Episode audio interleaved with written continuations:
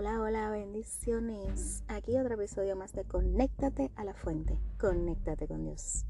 Hoy, como siempre, nos hacemos una pregunta. ¿Te apoyas en tus propias fuerzas?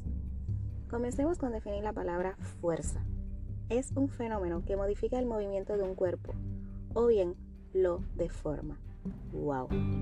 La fuerza correcta puede direccionarte, pero la fuerza incorrecta puede destruirte. La Biblia está repleta de hombres y mujeres imperfectos, porque el único perfecto es Dios. Aún así, eh, Dios usaba a estas personas con sus defectos, sus debilidades, y los transformaba en bien para ellos y para otros. En jueces 14, 15 y 16 se encuentra el relato de un hombre llamado Sansón, un hombre fuerte físicamente, que mataba leones con sus manos, que mató mil hombres con la quijada de un asno. me lo imagino como Hulk de los Avengers. ¿Y de dónde crees que provino su fuerza? Sí, de Dios, porque había un propósito para su vida. Te invito a leer su historia en la palabra de Dios. Sansón sabía que su fuerza fue otorgada por Dios, pero se concentró en su propia fuerza y ésta lo traicionó. Sansón era fuerte físicamente, pero su espíritu era débil.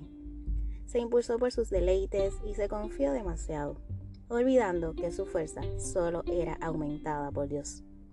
¿Qué fuerza necesitas? ¿En qué fuerza colocas tu confianza? Muchos depositan sus fuerzas en ellos mismos. Yo puedo, soy suficiente, yo soy fuerte.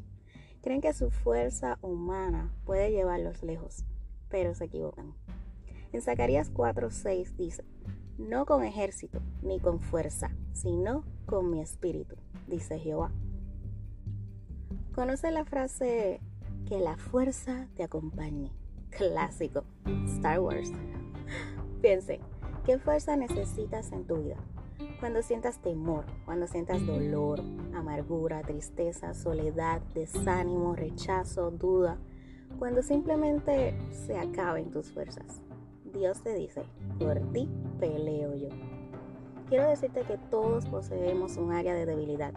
Nos creemos en ocasiones invencibles, muy fuertes, pero en realidad necesitamos una fuerza más grande en nuestra vida. La única fuerza que te acompaña, te levanta y te renueva es el Espíritu Santo de Dios.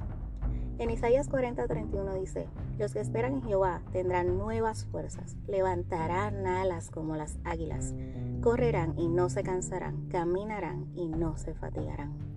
Vamos más allá. En 2 de Corintios 12:10 dice, porque cuando soy débil, entonces soy fuerte. Suena contradictorio, ¿cierto? Pero no lo es. Es muy real, porque en medio de tu debilidad Dios se fortalece en ti y todas las fuerzas provienen de Él. Sansón lo entendió, tarde, pero seguro, y logró cumplir su propósito. No creas en tus propias fuerzas. En Proverbios 3:5 dice, confía en el Señor con todo tu corazón y no dependas de tu propio entendimiento.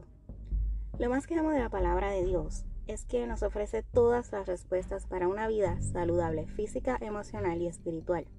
Su Espíritu Santo nos guía. Solo cree de verdad, no de la boca, sino del corazón. No tenemos que pelear con nuestras propias fuerzas, porque todo lo puedo en Cristo que me fortalece. Filipenses 4:13. Que la fuerza te acompañe.